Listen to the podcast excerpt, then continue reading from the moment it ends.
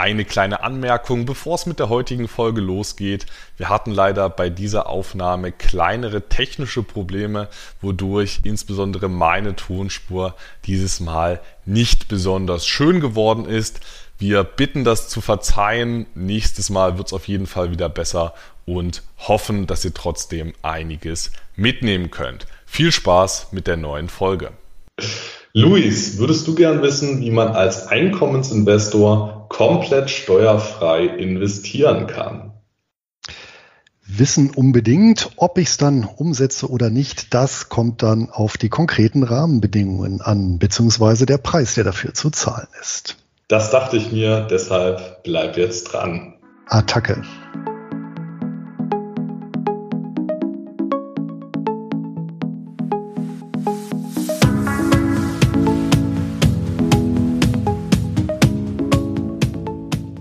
Herzlich willkommen zum Einkommensinvestoren Podcast, der Podcast für Dividenden-Sofortrentner und solche, die es werden wollen.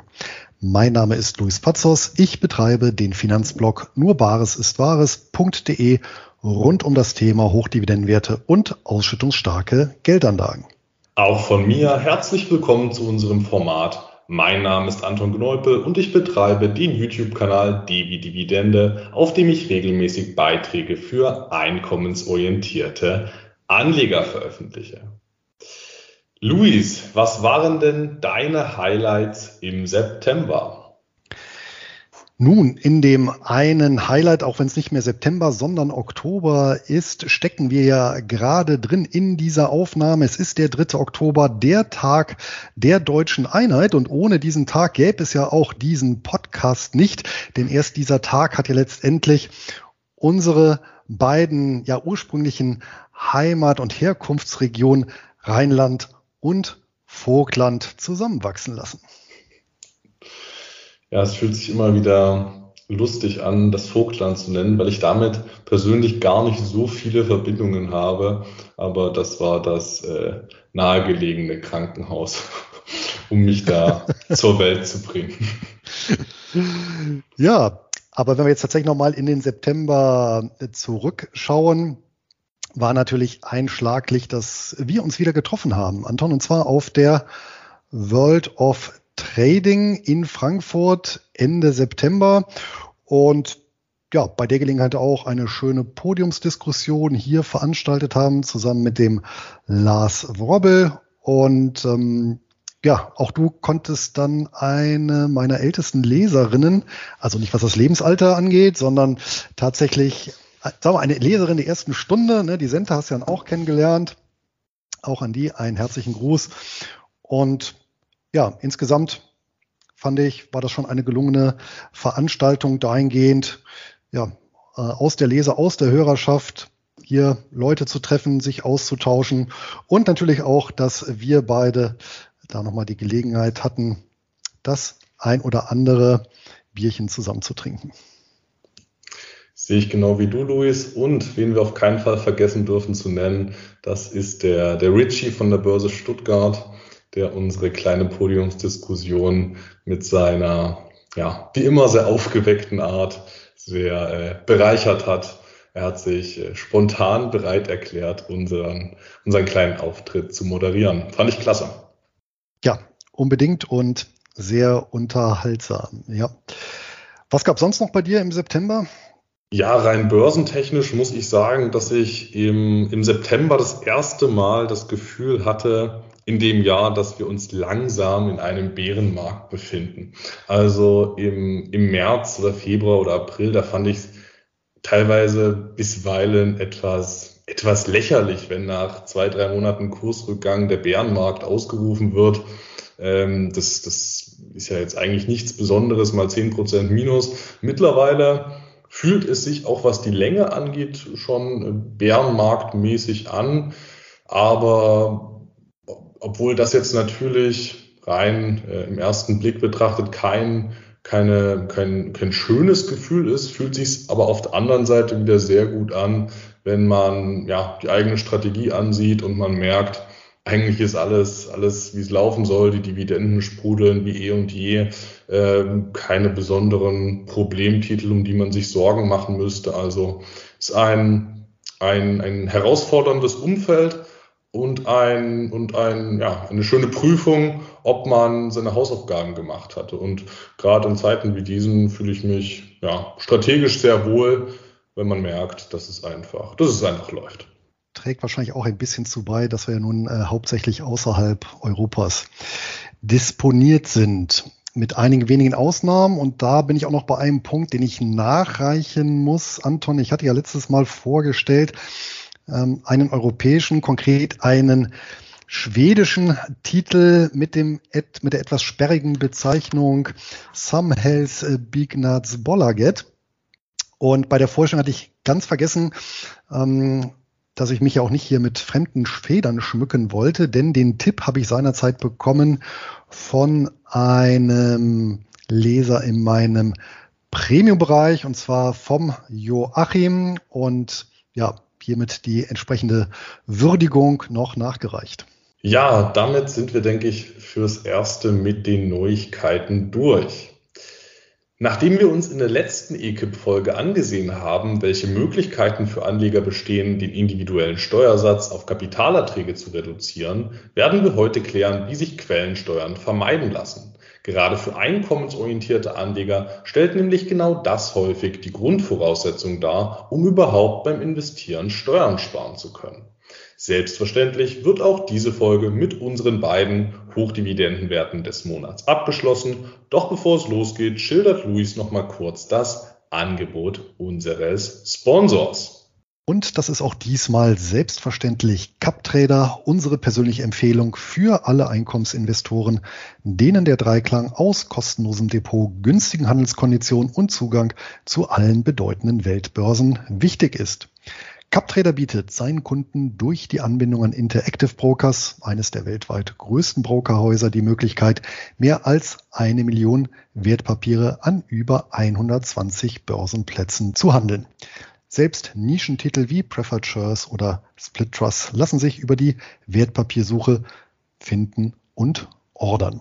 Ein weiterer Pluspunkt sind die äußerst niedrigen Gebühren, vor allem für den Handel an den für Einkommensinvestoren interessanten Börsen wie Australien, Kanada und den USA. So kostet eine Kleinorder an der New York Stock Exchange gerade einmal ein Cent pro Wertpapier bzw. mindestens zwei US-Dollar.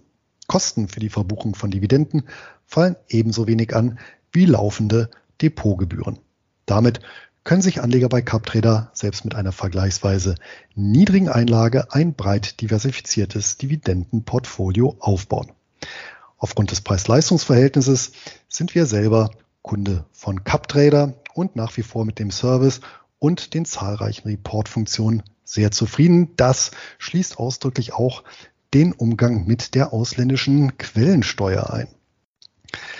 Direkt zur Konto- und Depoteröffnung geht es über einkommensinvestoren.de und exklusiv über die Adresse gibt es dann auch zur Konto- und Depoteröffnung ein kleines Geschenk unsererseits.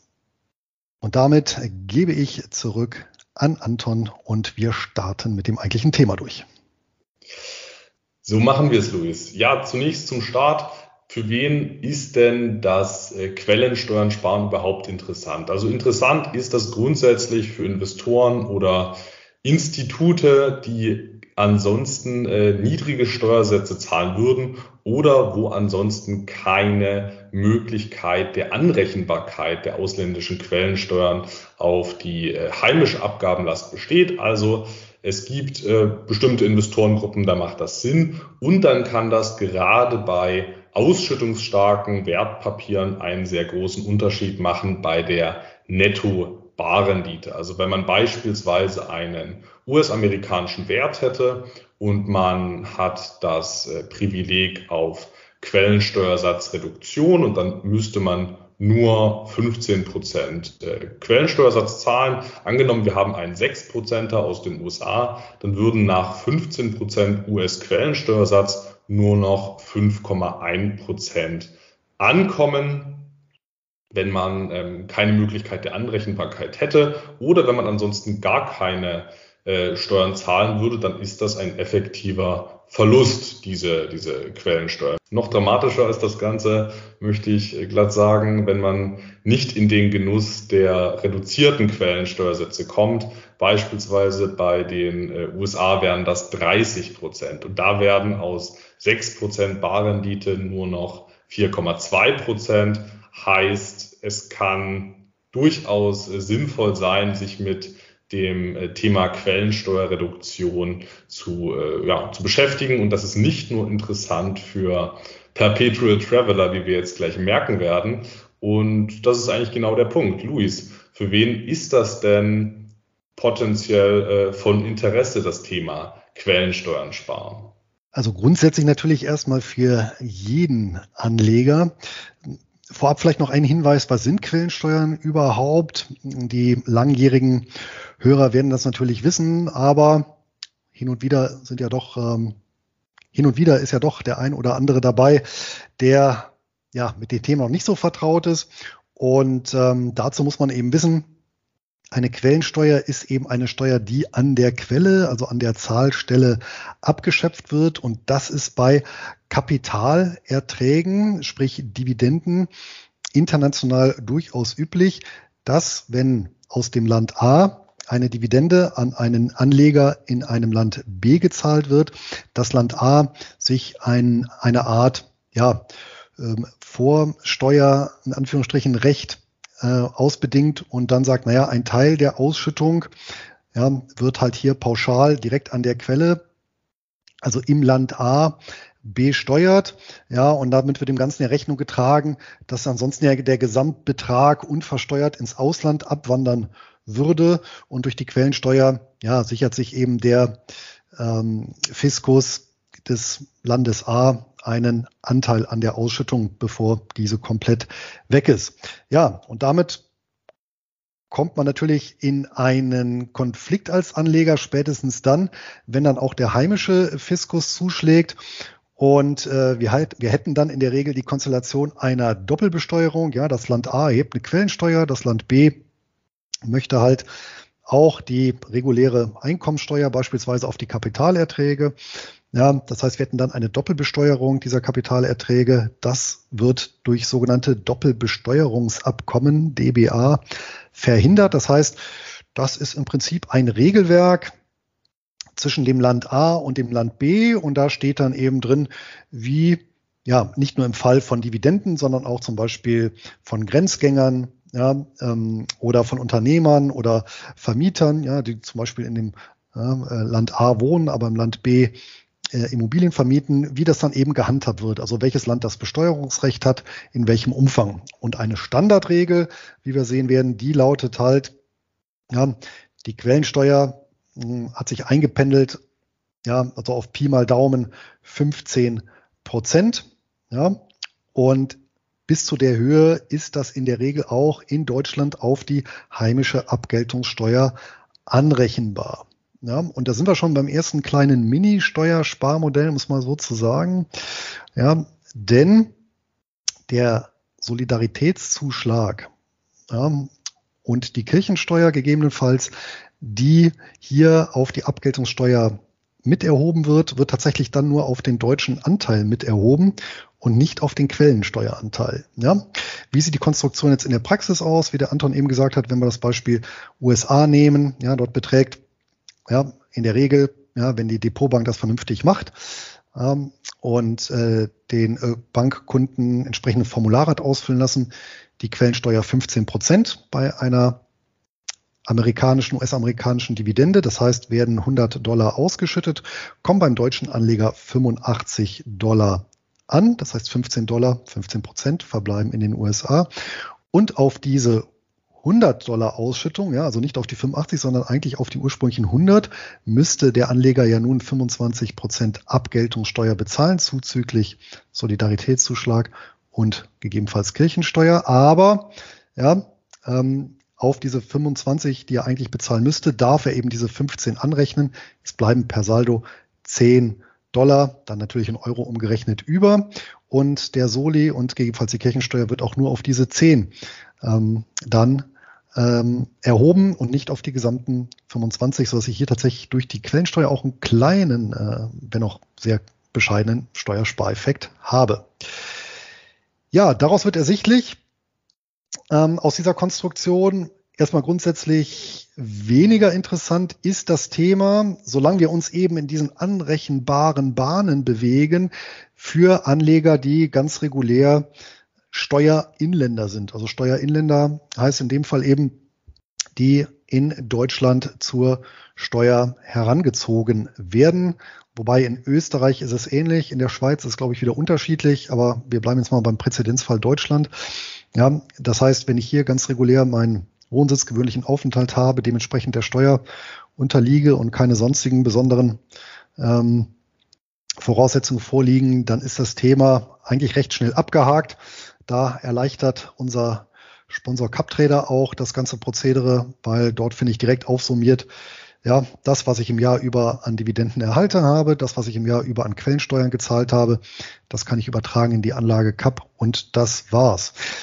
Ja, Anton, wie gesagt hast, richtig. Ähm, interessant wird es dann für diejenigen, die eben nicht ihre Kapital, äh, die eben nicht ihre Kapitalerträge komplett besteuern müssen. Ja, sei es, und da kommen wir gleich nochmal äh, drauf, weil die Lebenslage so ist oder sei es, weil ich bestimmte ja, organisatorische Maßnahmen ergriffen habe, die meinen Steuersatz reduzieren. Und spätestens dann wird tatsächlich auch die Quellensteuerreduktion interessant, weil ich dann meine reale Ausschüttungsrendite steigern kann. Ja, das stimmt, Luis. Grundsätzlich interessant ist das ganze Thema Quellensteuern sparen beziehungsweise komplett vermeiden. Das ist natürlich noch attraktiver für Anleger, die beispielsweise ähm, ja, das Ganze auf privater Ebene halten und in Ländern, wie wir es das letzte Mal besprochen haben, wie Zypern, Liechtenstein, Georgien ähm, und, und, und Co. leben oder für Anleger, die eben äh, Perpetual Traveler sind oder für Investoren, die den Sonderstatus in Ländern wie, wie Portugal nutzen. Also für solche Konstellationen ist das grundsätzlich interessant, weil wenn man ansonsten null oder einen ganz niedrigen Steuersatz zahlen äh, müsste, dann ja, ist das ein, ein, ein direkter Hebel auf die effektive Nettobarrendite, wenn man sich diesen ähm, ausländischen Schwundgang sparen kann. Also für solche Anlegergruppen ist das Ganze interessant.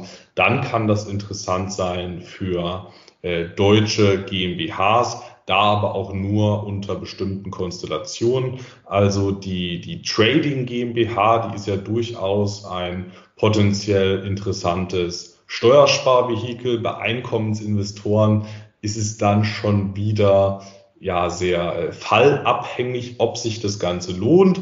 Nichtsdestotrotz, es gibt Investoren, die, die haben Gelder in GmbHs liegen, die wollen das Ganze dividenden- und einkommensorientiert anlegen und in solchen Fällen macht es dann in der Regel auch Sinn, äh, quellensteuerfrei zu investieren, wenn man über die GmbH einkommensorientiert das Ganze umsetzt. Ob das Ganze sinnvoll ist, das ist aber wirklich äh, fallabhängig. Ebenfalls interessant ist das Ganze bei Stiftungen, beispielsweise bei liechtensteinischen Stiftungen. Zur, zur deutschen Stiftung kann ich jetzt ehrlich gesagt nicht sagen, ob sich das da lohnt. Ich könnte mir vorstellen, dass es da ähnlich ist. Bei der, bei der liechtensteinischen Stiftung weiß ich, dass sich das da direkt auszahlt, diesen, diesen ausländischen Schwundgang zu umgehen. Auch interessant ist das Ganze, wenn man noch klassisch in Deutschland veranlagt ist und man die Kapitalerträge nach der günstiger Prüfung versteuert, vorausgesetzt, man liegt bei den Gesamteinnahmen noch bei unter 50.000 Euro oder bei, bei, bei tatsächlich ziemlich genau 50.000 Euro, dann würde man insgesamt noch äh, Steuern sparen. 50.000 Euro Bruttodividenden pro Jahr ist ja jetzt kein, kein schlechter, ja, kein schlechtes Einkommen.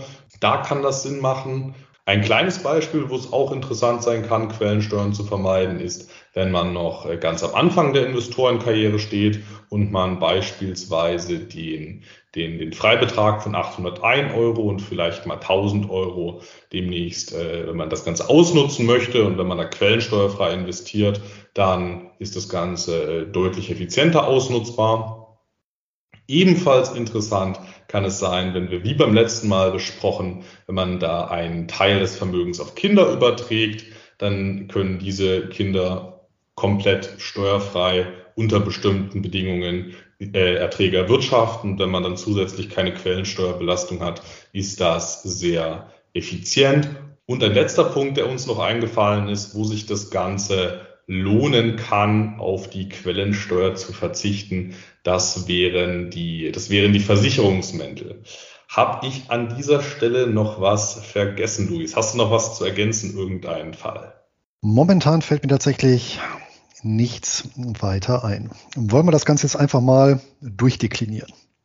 Sehr gerne. Wir können gleich dazu übergehen, wie man konkret die Quellensteuer vermeidet.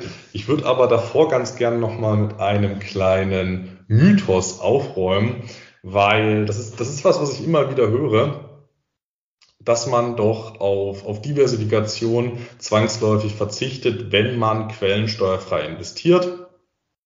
Und den Zahn äh, kann ich eigentlich ziemlich früh äh, ziehen. Das stimmt nicht, dass man zwangsläufig schlechter diversifiziert ist mit einem quellensteuerfreien Portfolio. Man muss aber, das äh, muss man dazu sagen, man muss sich äh, deutlich mehr Mühe geben, um eine, um eine gleichwertige Diversifikation zu erhalten. Aber es ist äh, sicher nicht so, dass man dann zu 80 Prozent äh, UK-Unternehmen im Portfolio haben muss wenn man äh, Quellensteuer vermeiden will. Also wer diese Angst hat, die kann ich gleich, äh, da kann ich gleich sagen, dass das unbegründet ist, wenn man es äh, richtig angeht. Aber jetzt zur Quellensteuervermeidung, Luis. Wie lässt sich das Ganze denn umsetzen? Zunächst erstmal auf, auf Einzelwertebene und dann können wir gerne nochmal zu den, zu den Sammelanlagen. Ja, der einfachste Weg, um Quellensteuern zu vermeiden, ist es, auf Werte zurückzugreifen ähm, aus Ländern beziehungsweise Jurisdiktionen, in denen die jeweilige Aktiengesellschaft ihren Sitz hat, die keine Quellensteuer erhebt. Und ähm, da hast du ja schon ein bisschen vorgegriffen. Die bekannteste ist hier ohne Zweifel das Vereinigte Königreich. So, dass man ein bisschen pauschalieren sagen kann durchaus, ja, dass sämtliche Einzelwerte mit einer bedeutenden Ausnahme, da kommen wir vielleicht auch nochmal gleich drauf zurück, tatsächlich äh, quellensteuerfrei ausschütten, wenn sie an der London Stock Exchange gehandelt werden und auch dort erworben werden. Ja, wenn man die Titel an der, an der Londoner Börse kauft, ist man auf jeden Fall auf der sicheren Seite. Das, es kann da tatsächlich Unterschiede in der, in der Verrechnung geben, je nach Börse und je nach Verwahrstelle. Bei, bei deutschen Börsen sollte es da in der Regel auch keine Probleme geben. Aber auf Nummer sicher äh, geht man auf jeden Fall, wenn man es über die, über die LSE ordert. Was sind denn ansonsten noch Jurisdiktionen, Luis, wo bekanntlich keine Quellensteuer erhoben wird? Hier spielen vor allem die ehemaligen britischen Kolonien eine Rolle, allen voran Singapur. Singapur deswegen, ähm, weil sich das schon als, als asiatischer Finanzplatz etablieren konnte und auch über ein ja, hohes Maß an Rechtssicherheit und Eigentumsschutz verfügt. Der Börsenplatz sollte relativ unkritisch sein. Ja, ein bisschen anders sieht es dann schon aus beim zweiten Kandidaten, nämlich Hongkong. Ja, in Hongkong gibt es auch sehr, sehr viele sehr interessante, einkommensstarke bzw. ausschüttungsstarke äh, Titel. Hier habe ich natürlich den Einfluss China, die Chinas, die Nähe zu China ist nicht unbedingt jedermanns Sache. Und ein partieller Kandidat darüber hinaus ist Australien. Auch da gibt es eine Menge äh, Titel, die tatsächlich brutto für netto an Ausländer ausschütten. Hier bei den Einzelwerten sind vor allem zu nennen, ja, obwohl es ein Einzelwert, Schrägstrich Holdinggesellschaft, das ist so, der Übergang ist ja so ein bisschen fließend, ja, insbesondere eben die Stapled Securities, ja, also eine spezielle Rechtsform, ja, die Kombination aus mehreren ähm, ja, Organisationsformen, ja, wie beispielsweise eben eine Aktiengesellschaft mit einem Trust, was aber in einem Wertpapier gebündelt wird und eben dafür sorgt, ja, dass Ausschüttungen steuerfrei vorgenommen werden können. Ich sag mal, das sind so die ja, kanonischen vier. Und ähm, darüber hinaus äh, gibt es natürlich noch so einige Exoten. Anton, welche wären das denn? Ja, in der Tat, es gibt einige Länderexoten, die ebenfalls keine Quellensteuern erheben. Und das sind, würde ich mal sagen, die klassischen Offshore-Jurisdiktionen. Also äh, Jersey, Guernsey, die Kanalinseln, Isle of Man ist noch die, ist noch die, die unbekannteste von den dreien. Dann äh, Bermuda, Zypern, äh, Cayman Islands, Marshall Islands, äh, Seychellen, äh, Cook-Inseln äh, etc. pp. Also die, die Liste an, an kleinen Offshore-Jurisdiktionen, die keine Quellensteuern erheben, die ist sehr lang. Man, man glaubt es gar nicht, aber es gibt da doch sehr viele interessante, hochausschüttende Papiere. Also das darf man nicht unterschätzen. Die haben schon einiges äh, zu bieten, diese kleinen, diese kleinen Standorte und man, man muss sich auch dessen einfach bewusst sein, dass diese, dass, dass das effektive Briefkastenfirmen sind. Also auf, auf Bermuda, da ist kein, kein großes äh, Headquarter von, von, von der SFL Corporation. Das ist ein Briefkasten, der dafür genutzt wird, äh, am Ende keine Unternehmenssteuern zu zahlen und oder, oder ganz niedrige Unternehmenssteuern zu zahlen und am Ende auch äh, keine, keine Quellensteuern zu zahlen. Das äh, ist eine, eine bewusst gewählte Konstruktion. Kann man schon einiges machen über solche, über solche äh, Spezialgesellschaften äh, in, in solchen ja, Steuerparadiesen in der Regel. Und die meisten davon sind auch an, an, den, an den Standardbörsen handelbar. Also SFL Corporation hat ja unter anderem eine Notiz an der New York Stock Exchange. Du hattest die Australier ebenfalls angesprochen. Dabei sind neben den, äh, neben den Staple Securities auch diese Einzelwerte zu, äh, zu nennen, die Franked Dividends zahlen. Also fast alles, was äh, Franked Dividends ausschüttet, ist in Australien quellensteuerfrei. Was auf jeden Fall nicht quellensteuerfrei ist in Australien, das sind die, die REITs. Ich meine, das ist auch die, die Gemeinsamkeit mit den, mit den britischen REITs. Da ist auch äh, in, in UK ist auch fast alles quellensteuerfrei, außer die, die Real Estate Investment Trusts. Auf Einzelwertebene lässt sich ebenfalls Quellensteuern sparen, wenn man in äh, Unternehmen investiert, die Return of Capital Ausschüttungen leisten. Und da sind unter anderem US-Werte und äh, Schweizer Werte zu nennen, also äh, Gesellschaften, die ihre Dividenden als ROC deklarieren. Darauf werden entsprechend keine Quellensteuern berechnet. Und da sind wir auch bei dem Punkt, dass man durchaus in, in den USA oder beispielsweise auch in der Schweiz investieren kann, ohne diesen, ohne diesen Schwundgang. Also da geht einiges, muss man sich natürlich mal damit äh, beschäftigt haben und es ist bisweilen auch nicht ganz so planbar. Also wer ein bisschen Flexibilität mitbringt, der kann äh, auch viele Schweizer und, und US-Unternehmen halten, die, wo dann keine entsprechende Belastung anfällt. In der Schweiz konkret ist unter anderem Glencore zu nennen. Eine letzte eher unbekannte Möglichkeit, um Quellensteuern auf Einzelwertebene nicht äh, zu bezahlen oder zumindest zu kompensieren, ist es in Closed-End-Funds zu investieren, die zu nennenswerten Discounts notieren.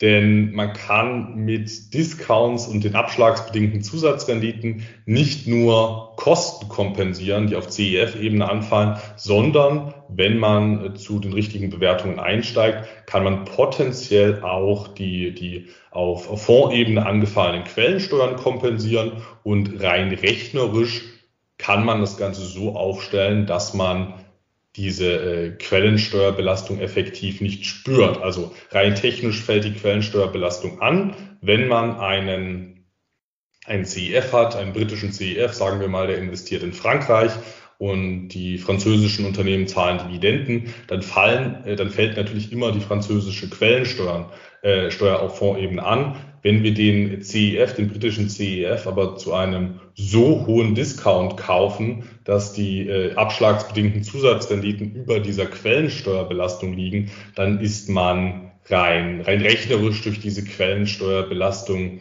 nicht äh, schlechter bestellt und ich lasse das für mich ebenfalls als äh, quellensteuerfrei durchgehen, wenn man so eine Konstellation hat. Da ist natürlich dann wie so oft die Bewertung entscheidend.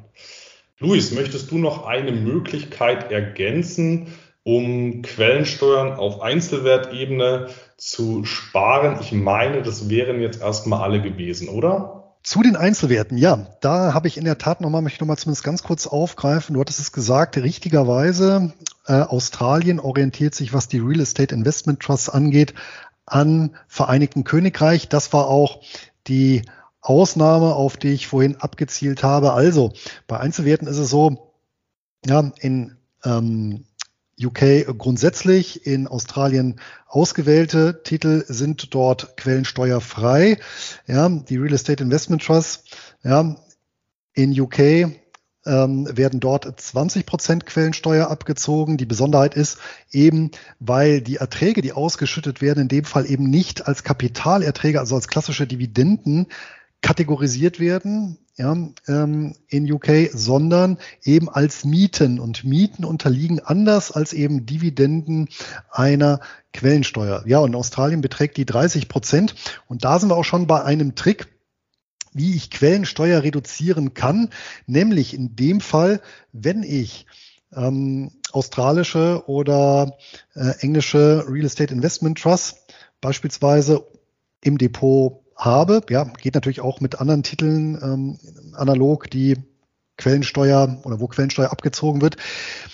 Um diese unter die Grenze zu drücken der Anrechenbarkeit, ja, kann ich die natürlich sehr gut kombinieren mit quellensteuerfreien Titeln aus dem gleichen Land. Das wäre formal die Voraussetzung, ja, ähm, um damit eben ähm, ja, mich zumindest was die Anrechnung angeht, das Ganze zu optimieren. Konkretes Beispiel, ja, ich selber äh, bin ja auch investiert in sogenannte Social Real Estate Investment Trusts, ja, also ähm, das sind in, im Vereinigten Königreich Immobiliengesellschaften, die eben ja sogenannte Sozialimmobilien ähm, bauen und dann langfristig an äh, Kommunen, an britische äh, verpachten. Hier ist natürlich der große Nachteil. Ja, ich bezahle eben da eine Quellensteuer von 20 Prozent. Wenn ich aber so einen Titel, so einen Social Right kombiniere, beispielsweise mit British American Tobacco, ja, wo die Quellensteuerbelastung null Prozent beträgt, ja, in dem einen Fall also 20 Prozent, im anderen Fall null.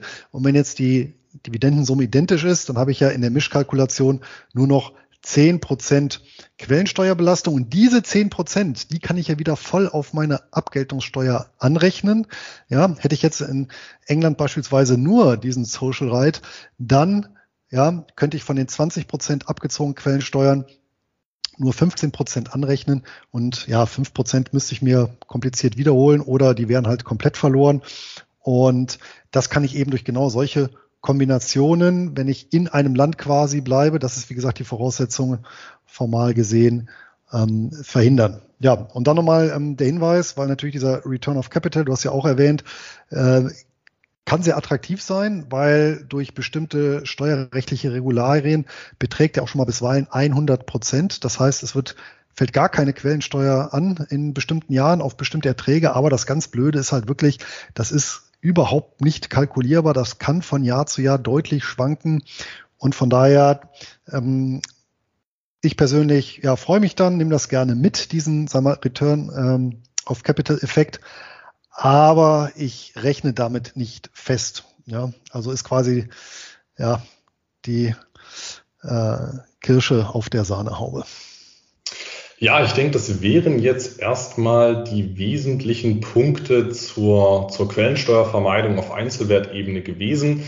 Zwei Mythen dazu möchte ich aber auch noch mal kurz aufgreifen. Zum einen wird ja immer wieder gerne behauptet, dass Fonds grundsätzlich Quellensteuern vermeiden könnten oder umgeben könnten. Das hört man immer wieder und so äh, wird auch immer wieder ähm, ja zumindest angedeutet oder ja man man oder man betrachtet es einfach als so, dass UK CEFs oder Irland ETFs, die weltweit investieren, dass die äh, nur weil die selbst bei, bei Fondsausschüttungen keine, keine Quellensteuern erheben, dass die dann grundsätzlich quellensteuerfrei wären in Summe. Also das hört man immer wieder, aber dem ist nicht so, dass Fonds Quellensteuern in Ländern wie Amerika oder, oder Frankreich oder grundsätzlich umgehen könnten, dem ist nicht so klar. Die haben mehr Gestaltungsmöglichkeiten als wir Privatanleger. Und ich denke, wenn, wenn BlackRock jetzt äh,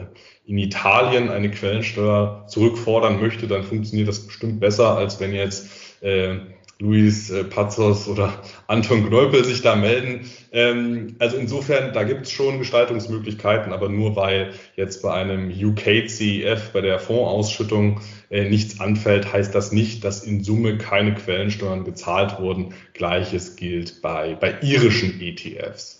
Und ein weiterer Mythos zum Thema Quellensteuern sparen, das sind die synthetischen Replizierer. Das hört man auch immer wieder, dass über das äh, synthetische Replizieren, dass dadurch die Quellensteuer umgangen werden kann. Das stimmt aber nur in, in bestimmten Fällen. Also bei MLPs beispielsweise funktioniert das Ganze. Es lässt sich aber, also wenn man einen, einen irischen ETF der synthetisch ein MLP, äh, Master Limited Partnership Index, repliziert aus den USA, dann äh, kann das unter bestimmten Bedingungen gut funktionieren. Es gibt aber ansonsten ähm, kaum Möglichkeiten, beispielsweise über die synthetische Replizierung US-Quellensteuern zu umgehen. Das funktioniert nur bei, bei qualifizierten Indizes. Da hat das äh, US-Finanzamt schon, schon äh, mitgedacht, dass man sich nicht als Nicht-Amerikaner so die Steuern sparen kann. Also die haben da schon mitgedacht, dass man nur bei, bei ganz bestimmten qualifizierten Indizes über die synthetische Replizierung äh, Quellensteuern vermeiden kann und die Dividendenrendite dieser qualifizierten Indizes, die darf nur bei dem 1,5-fachen der äh, Dividendenrendite des S&P 500 liegen. Also ähm, Hochdividendenwerte wie, wie Altria und, und Co. lassen sich nicht über die synthetische Replizierung ähm, quellensteuerfrei machen. Also den Zahn muss ich auch an der Stelle äh, ziehen. Das war's jetzt aber von meiner Seite zu den, zu den Einzelwerten und ich denke, dann können wir jetzt zu den, zu den Sammelanlagen übergehen, oder Luis? Ja, absolut. Und bei den Sammelanlagen, da haben wir jetzt die Herausforderung, wir hatten es ja schon angedeutet, dass der, dass die Destination beziehungsweise der Sitz der Gesellschaft eben nur einer von zwei Faktoren ist, der über die Quellensteuer entscheidet. Genauso entscheidend ist, was in dem Fonds oder in der entsprechenden Sammelanlage drin ist. Ja, also wir haben hier bei sämtlichen Sammelanlagen einmal das Thema Hülle und dann wieder das Thema Inhalt. Kommen wir daher zur Hülle. Und hier ist es letztendlich ähnlich wie bei den Einzelwerten. Ja, das heißt, die genannten Länder, hier insbesondere Vereinigtes Königreich, aber auch ähm, Singapur und äh, Hongkong. Ja, auch hier ähm, steht eben die Quellensteuerfreiheit im Vordergrund. Ja, bei den australischen börsennotierten Sammelanlagen, da sieht es dann schon wieder anders aus. Das ist nochmal so ein Kapitel für sich. Darüber hinaus aber sicherlich der bekannteste ähm, quellensteuerfreie oder das bekannteste quellensteuerfreie Domizil, Anton hast du ja eben auch erwähnt, Irland. Deswegen ist das Ganze auch äh, so beliebt als äh, Fonds oder als ETF-Auflageort, ja, weil dort ja, der besagte Schwund deutlich geringer ist als beispielsweise bei Luxemburger Fonds und ähm, gerade bei ETFs, wo es dann auch auf Zehntel Prozentpunkte ankommt, ähm, spielt das dann schon eine Rolle. Und ähm, erklärt, warum ja, der Fondsstandort Irland so beliebt ist. Ganz wichtig an dieser Stelle zu wissen ist, dass irische ETFs in der Tat quellensteuerfrei ausschütten. Also das stimmt.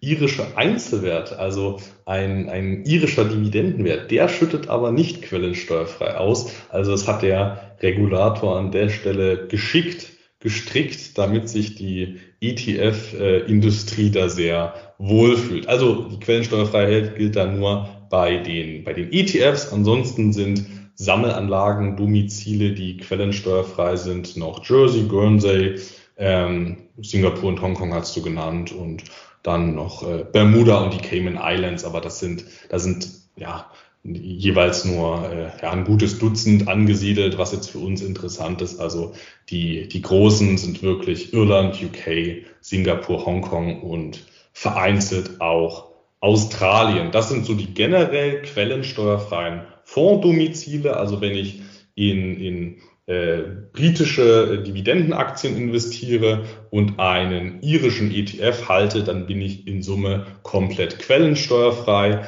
Wenn ich eine singapurische Holdinggesellschaft halte, die Hongkonger Einzelwerte hält, dann bin ich ebenfalls quellensteuerfrei aufgestellt. Also solche Konstellationen muss man sich dann immer durchdenken, wie man, wenn man mit Sammelanlagen arbeitet, wie man dann in Summe auch wirklich zumindest Quellensteuer optimiert aufgestellt ist. Es geht ja auch nicht darum, 0,0 Prozent Quellensteuersatz dann zu zahlen, sondern ja, die ganz großen Fehler, die sollte man halt vermeiden. Das ist zumindest meine, meine Herangehensweise bei dem Thema. Interessanterweise funktioniert das Thema Return of Capital in den USA auch bei Sammelanlagen. Also es gibt nicht nur, nicht nur Einzelwerte, die diesen Return of Capital ausschütten, sondern auch, also die ihre, die ihre Ausschüttungen als Return of Capital deklarieren können. So ist äh, genauer gesagt. Ähm, es gibt auch, es gibt auch Fonds, die ihre Ausschüttungen so deklarieren. Und das kann unter ganz bestimmten Konstellationen der Fall sein, wenn ein CEF oder ein ETF beispielsweise in Master Limited Partnerships investiert oder in bestimmte REITs oder wenn ein Fonds eine Optionsstrategie verfolgt oder wenn ein, ein destruktiver äh, oder wenn ein äh, konstruktiver Return of Capital ausgeschüttet wird, beispielsweise wenn zwar insgesamt auf Fondsebene hohe Kursgewinne angefallen sind, aber der Fonds nur die Titel verkauft, die nicht gut gelaufen sind. Und ähm, also in, in Summe hat der Fonds einen Gewinn gemacht, äh, es wurden Kursgewinne erzielt, der Fonds realisiert aber nur die Titel, verkauft nur die Titel, wo keine Kursgewinne angefallen sind. Dann hat der Fonds keine realisierten Kursgewinne, zahlt Ausschüttungen, Unterm Strich ist diese Ausschüttung als, äh, als Return of Capital deklariert, obwohl man einen Gewinn in Summe gemacht hat. Also das sind ganz spezielle Fälle. Dieser Fall Return of Capital bei den USA, bei den Fondsausschüttungen ist auch nicht so gut steuerbar. Aber wenn man US-Werte abdecken möchte und wenn man quellensteuerfrei optimiert sein möchte, dann sollte man sich das Ganze zumindest mal ansehen. So, und wenn wir jetzt dazu nichts mehr zu ergänzen haben, Luis, dann würde ich sagen, gehen wir zu unseren HDBDMs über. Aber auf jeden Fall. Eine letzte Ergänzung, das war jetzt natürlich ein Parforce-Ritt durch die Thematik. Und wenn ihr da draußen wollt, dass wir bestimmte Punkte nochmal vertiefend darstellen, wir machen sicherlich auch nochmal gerne eine dritte Folge zum Thema Steuern. Da sind wir schon ein bisschen sadomasochistisch veranlagt. Anton, jetzt bin ich aber erstmal gespannt. Was hast du uns denn da Feines mitgebracht? Wenn ich tippen müsste, ich wette, es ist eine quellensteuerfreie Anlage. Ja, ich habe mich in dem Punkt doch mittlerweile sehr gebessert, Luis, das weißt du doch. Heißt, ich habe wirklich einen quellensteuerfreien Wert mitgebracht. Die aktuelle Marktphase lässt meiner Beobachtung nach viele Anleger nach unkorrelierten Einnahmequellen beziehungsweise alternativen Anlageklassen suchen. Und äh, eine klassische alternative Anlageklasse sind die sogenannten Royalties, zu Deutsch Rechte, Patente, Lizenzen oder auch Konzessionen, je nachdem.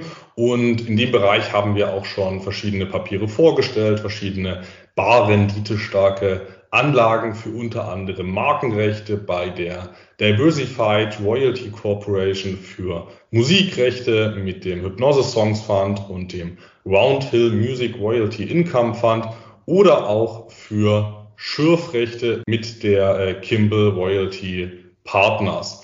Royalties nur noch mal ganz kurz zeichnen sich durch in der Regel umsatzabhängige Vergütungen aus, im Gegensatz zu den Dividenden, die ihre Zahlungen, die ihre Vergütungen in der Regel gewinnabhängig erhalten heißt, Es handelt sich bei Royalties, bei Rechten und Lizenzen, es handelt sich dabei um eine vorrangig bediente Beteiligungsform. Und äh, daraus ergibt sich in aller Regel ein sehr interessantes Profil für Einkommensinvestoren, weil die Zahlungen in der Tendenz etwas sicherer sind als bei klassischen Dividenden. Also wenn ich jetzt eine Royalty halte von beispielsweise BHP und ich erhalte dann eine, eine äh, vorrangige, äh, vorrangige Vergütung umsatzabhängig, dann ist es gar nicht so wichtig, ob BHP am Ende auch einen Gewinn ausweist. Und es ist mir auch relativ egal, ob BHP sich dazu entscheidet, eine Dividende zu zahlen. Eine Royalty von BHP, die erhält vertraglich festgelegt eine umsatzabhängige Beteiligung. Und ähm, das nur mal so als kleines Beispiel. Also wir sind etwas, etwas sicherer bei den Ausschüttungen als, äh, als im Vergleich zu klassischen Dividendenwerten. Gleichzeitig besteht aber ein besserer Inflationsschutz als bei Fixed-Income-Anlagen. Und von daher schätze ich das Instrument der, der Royalties mittlerweile doch sehr. Und das äh, Kürzel des Rechteverwalters, den ich heute vorstellen möchte, das leitet sich von der chemischen Formel H2O ab. Luis, um was für Rechte könnte es sich dabei denn handeln? Da tippe ich doch mal fast auf Ölförderrechte. Nein, Quatsch. Es ist natürlich Wasser, das Lebenselixier. So ist es. Das hast du schön gesagt, Luis. Ähm, ich habe heute nämlich die Dukeston Water Limited mitgebracht. Hierbei handelt es sich um einen Closed-End Fund CEF, der sich auf Investitionen in Wasserrechte innerhalb Australiens spezialisiert hat. Hierfür muss man verstehen, also das klingt ja doch etwas, etwas abgefahren, Wasserrechte Australien. Äh, wie kommt es dazu? Ja, man muss verstehen, dass in Australien das Wetter und das Klima doch eher ja, schwankungsreicher sind als in Deutschland. Also vor allem das Wetter zum, zum Klima würde das dann äh, dazugehören, die, die, relativ, äh, ja, die relativ großen Schwankungen bei Temperaturen, aber auch bei Niederschlägen heißt, in Australien ist Wasser in äh, manchen Bereichen durchaus, äh, in, in manchen Regionen durchaus eine knappe Ressource. Da muss noch mehr äh, noch effektiver und effizienter damit gearbeitet werden als jetzt beispielsweise in Deutschland, wo wir zumindest in weiten Teilen keine, keine Wasserknappheit haben zumindest wie ich das in meinem laienhaften äh, Blick so sehe. Also in Australien muss mit dem Wasser etwas effizienter umgegangen werden und um die Entnahme von Grundwasser und das Anzapfen von Flüssen für landwirtschaftliche Zwecke auf ein nachhaltiges Niveau zu begrenzen, existieren Entnahmerechte, die man beispielsweise vom Staat käuflich erwerben kann. Diese sogenannten Water Entitlements berechtigen auf unbegrenzte Zeit, also es handelt sich nicht um eine Royalty, die nach äh, 20 Jahren abläuft, bestimmte Wassermengen pro Jahr zu entnehmen. Und Landwirte können diese Entnahmerechte selbst erwerben und das entsprechende Wasser nutzen. Das ist natürlich sehr äh, kapitalintensiv. Also ein Landwirt, der auf sein äh, eingebrachtes Eigenkapital vielleicht äh, 20 Prozent oder 15 oder 10 Prozent Rendite äh, pro Jahr erwirtschaften möchte, Eigenkapitalrendite, der wird sich in der Regel zweimal überlegen, ob er sich dann wirklich noch ein eigenes ewiges Wasserrecht kauft oder ob er sich nicht einfach äh, dazu entscheidet, so, sich so ein Wasserrecht zu leasen, beispielsweise von einem Fonds wie, wie Dukeston Water. Das ist ein, äh, eine klassische Win-Win-Situation und genau auf solche Konstellationen hat sich Dukeston Water spezialisiert. Also Dukeston Water als Fonds kauft Wasserrechte und verliest sie anschließend an Landwirte. Also ein schönes Zusammenspiel, aus dem beide profitieren. Dieser CEF wurde im Jahr 2016 aufgelegt und nicht nur der Anlageschwerpunkt liegt in Australien, sondern auch das Domizil. Gewässermäßig hat man sich überwiegend auf Rechte am Murray River spezialisiert. Daneben hat man auch andere, andere äh, Rechte bei anderen Gewässern, Insgesamt hält man 18 Beteiligungen und eine kleine Besonderheit ist, dass 55 Prozent der Beteiligungen äh, vertraglich fixiert vergütet werden. Also 55 Prozent befinden sich in langfristigen oder zumindest äh, mittelfristigen Mietverträgen, Leasingverträgen und die restlichen Entnahmemengen, die werden am Spotmarkt verkauft. Das Bruttovermögen der Duxton Water Limited beträgt momentan 383 Millionen australische Dollar. Börsenwert liegt bei 192 Millionen australische Dollar. Nettoinventarwert bei 249 Millionen australische Dollar und daraus ergibt sich ein doch sehr hoher Abschlag von fast 23 Prozent. Die Kostenquote beläuft sich momentan auf 0,85 Prozent als klassische Management-Fee plus Performancegebühr abhängig von einer Hurdle Rate, also einer, einer jährlichen äh, Mindestrendite. Wenn die überschritten wird, fällt dann nochmal eine, äh, eine Performancegebühr an. Ähm, ja, muss sich jeder selbst überlegen, ob er das in Ordnung findet. Ich finde es gerade bei so einem speziellen Bereich gar nicht so uninteressant, mit so einem Modell zu arbeiten. Bei klassischen Aktienfonds fände ich so ein Vergütungsmodell aber äh, schon wieder unattraktiver.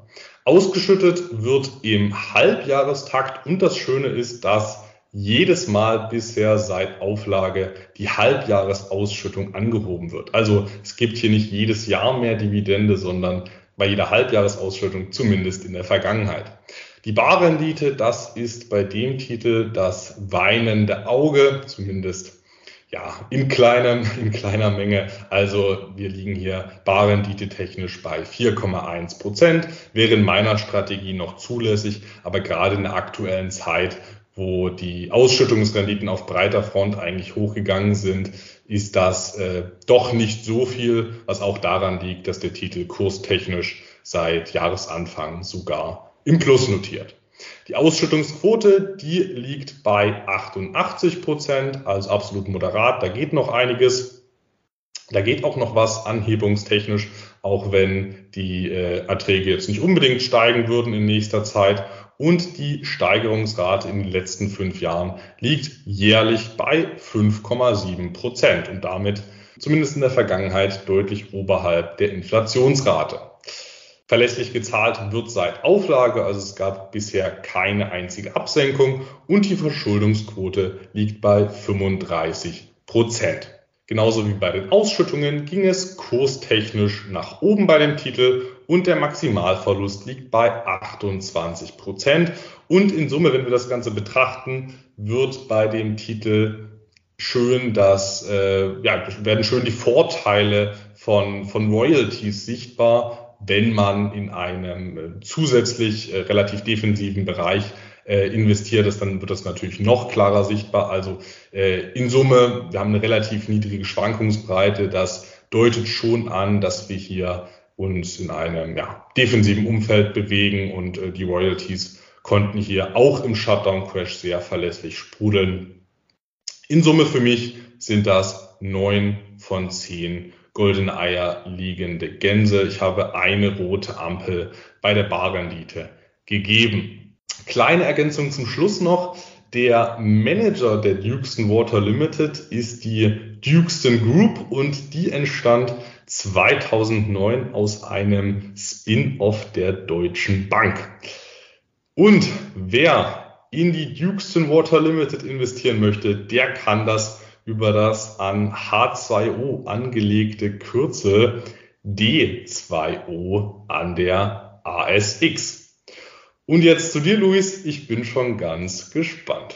Erstmal vielen Dank, Anton, für diese Vorstellung. Wenn mich nicht alles täuscht, ist das auch so einer der ganz, ganz wenigen Werte, den es so international auch nur einmal gibt. Ja, ich glaube, ein Anbieter oder ein Verwerter von Wasserrechten. Das ist einzigartig. Ja, kommen wir zu meinem HDWDM und ähm, ich habe hier eine Neuerung, Anton, denn ich habe den gar nicht selber ausgewählt, sondern erstmalig hier den Vorschlag eines Hörers angenommen, der mich gebeten hatte, den Titel vorzustellen. Und zwar war das der Mario und der hat mich vor einigen Wochen angeschrieben. Und da er das Papier selber zu kaufen beabsichtigt, würde er sich eben freuen, wenn ich an dieser Stelle den BlackRock Health Science Trust vorstelle. Also, wir haben hier einen Closed End Fund mit Destination USA. Das heißt schon mal nicht quellensteuerfrei. Es fallen 15 Prozent an auf die Ausschüttungen. Und Health Science ähm, legt schon nahe, es geht irgendwo im weitesten Sinne um Gesundheit. Aufgelegt wurde der Closed End Fund im Jahr 2005. Er arbeitet ohne Fremdkapital, also ohne Hebel und umfasst aktuell um die 560 Millionen US-Dollar Fondsvermögen. Das ist jetzt deutlich oberhalb der 100 Millionen, ja, ab der sich so in den USA ein Fonds wirtschaftlich betreiben lässt. Allerdings für einen BlackRock äh, Closed End Fund ist das noch relativ klein. Investieren tut er ausschließlich in Equity, also in Eigenkapital, sprich in Aktien, ähm, also Unternehmensanteile, ähm, einschließlich ein Prozent Preferred Shares hat er auch noch dabei. Aber 99 Prozent sind eben klassische Aktien, die ja auf die eine oder andere Art und Weise mit Gesundheit konnotiert sind. Und wenn wir hier mal ins Portfolio schauen, insgesamt 121 Beteiligungen hält der Fonds und die Top 10 macht allerdings schon 45 äh, Prozent aus. Hier dominieren ja die großen Pharmaunternehmen Johnson Johnson, Eli Lilly, Pfizer, Appway, Merck und Co. Ähm, daneben haben wir noch so ein bisschen Biotech mit äh, Amgen und ähm, dann äh, sind dort ja Titel jetzt keinen unmittelbaren Pharmabezug haben, sondern ähm, die größte Position ist äh, United Health Group. Ja, das ist ja letztendlich ein, ein Versicherer auf der einen Seite, auf der anderen Seite auch ein Unternehmen, was so Vorsorgeleistungen bereitstellt, ja, oder Dienstleistungen rund um die Gesundheitsfürsorge, ja, wie beispielsweise auch äh, Software für Gesundheitseinrichtungen äh, bzw. Daten ähm, sowie auch ja, Management Aufgaben übernimmt im Gesundheitssektor. Und äh, daneben noch ähm, Elevance Health, auch ein klassischer Krankenversicherer und mit Thermo Fisher unter den Top Ten auch ein Hersteller von Medizin äh, oder auch Medizingeräten und Medizinsoftware. Ja, also wir sehen hier schon, Schwerpunkt ist wirklich Pharma Biotech. Das macht auch auf dem Gesamtportfolio knapp 57 Prozent aus. Ja, und alles, was dann eher so Hardware angeht und Services, ähm, das sind dann knapp 40 Prozent. Ja. Und dann noch so ein bisschen Rest. Ähm, ein Nachteil ist tatsächlich die extrem hohe US-Dominanz. Man könnte schon sagen, das ist letztendlich ein US Closed End Fund, ja, mit ein bisschen Weltbeimischung. Ja, USA machen 88 Prozent aus. Ja, dann kommt UK mit 2,2, äh, Frankreich mit 2 und Schweiz mit einem Prozent. Ja, das sind dann halt eben ja, AstraZeneca, Sanofi und Roche. Ja, dann gibt's noch so ein bisschen Japan, Belgien, China, Dänemark und Deutschland. Ja, aber letztendlich, das spielt dann keine Rolle.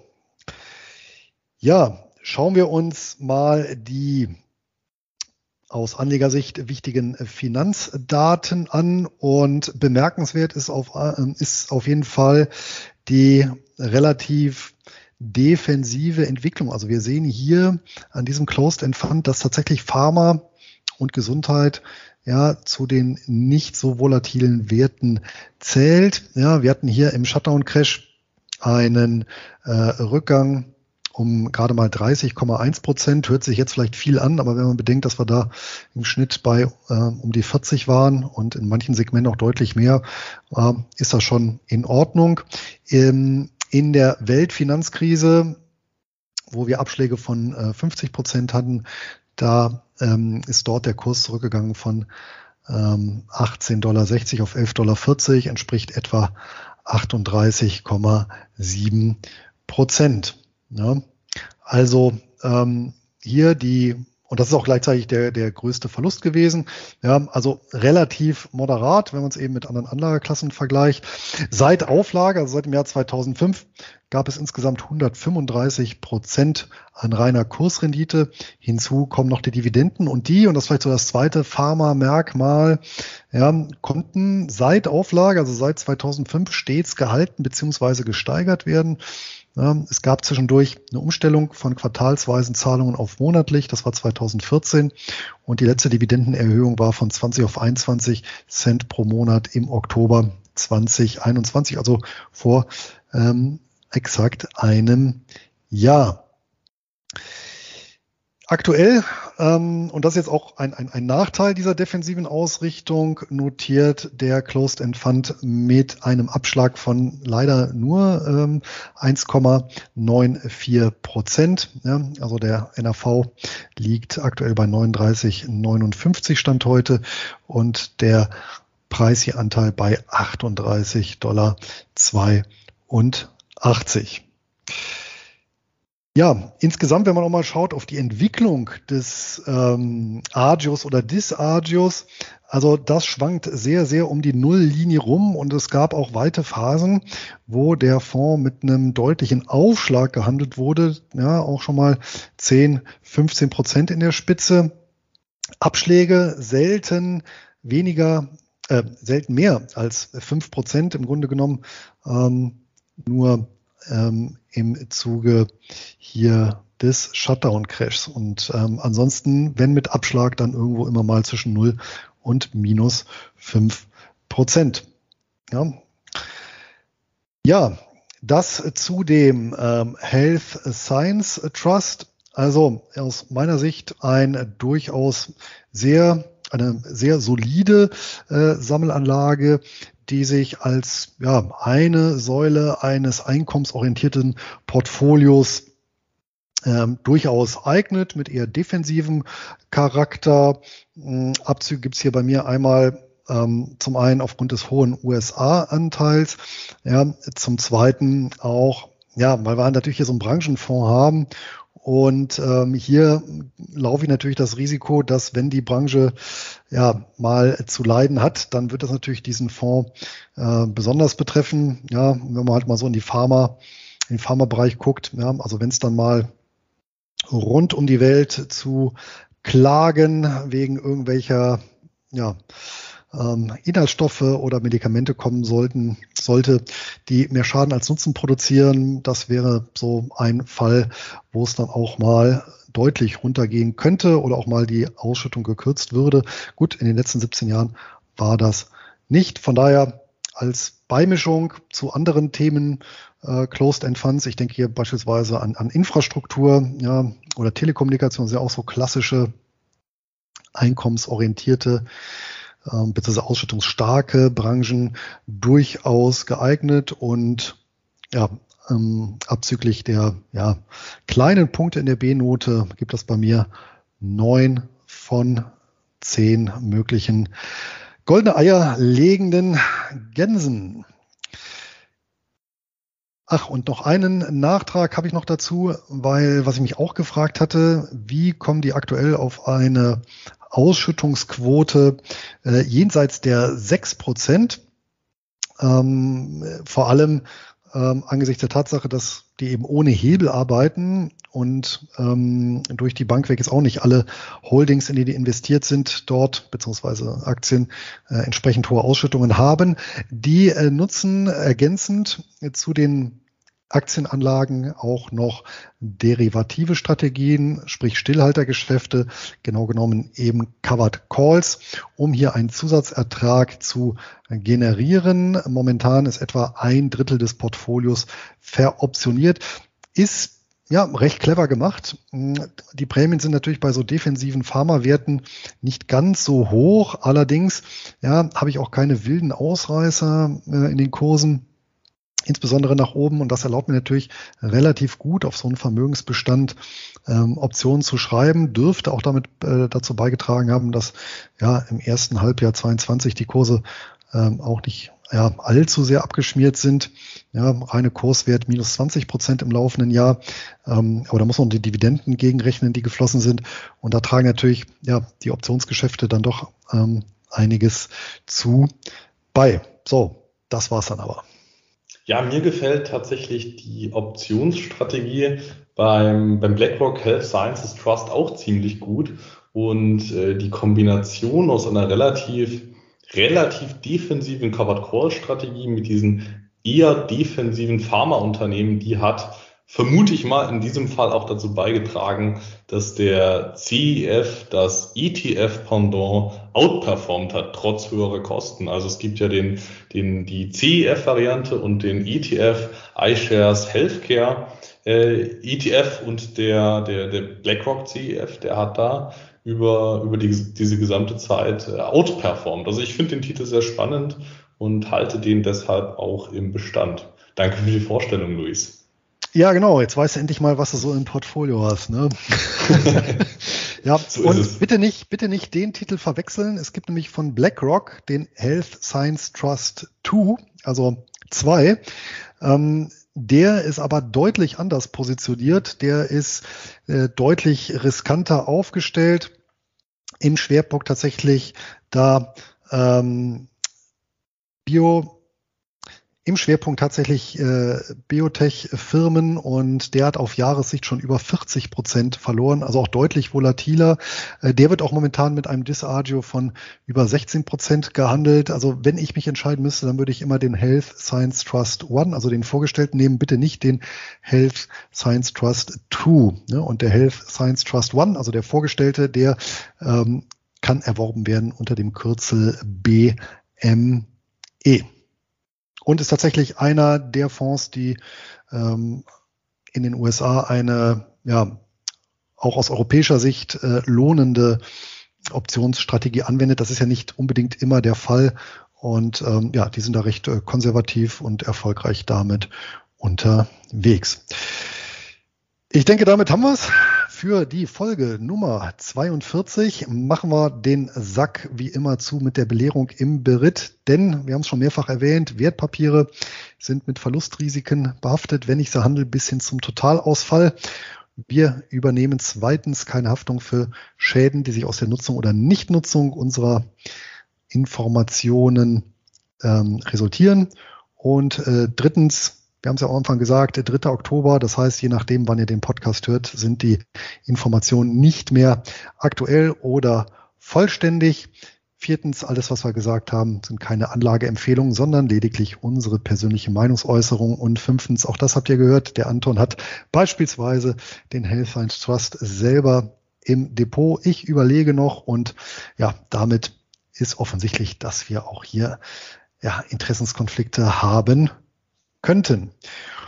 Und wenn ihr jetzt noch Fragen, Sorgen, Nöte oder Verbesserungsvorschläge habt, dann meldet euch. Wir freuen uns über jede Rückmeldung und äh, nutzt dazu gerne die Kommentarfunktionen direkt unter der Podcast-Folge oder schreibt uns eine E-Mail an Einkommensinvestoren nur bares. Wie ihr seht, wir nehmen auch gerne Anregungen zum Hochdividendenwert des Monats auf. Und wer keine Folge mehr verpassen möchte, der kann unseren Podcast ja über alle gängigen Plattformen und Programme direkt abonnieren. Das war's für heute, für den Oktober 2022. Auf bald und eine ertragreiche Zeit. Euer Luis. Und auch ich wünsche euch ein glückliches Händchen beim Investieren und viel Freude mit den vereinnahmten Ausschüttungen. Euer Anton.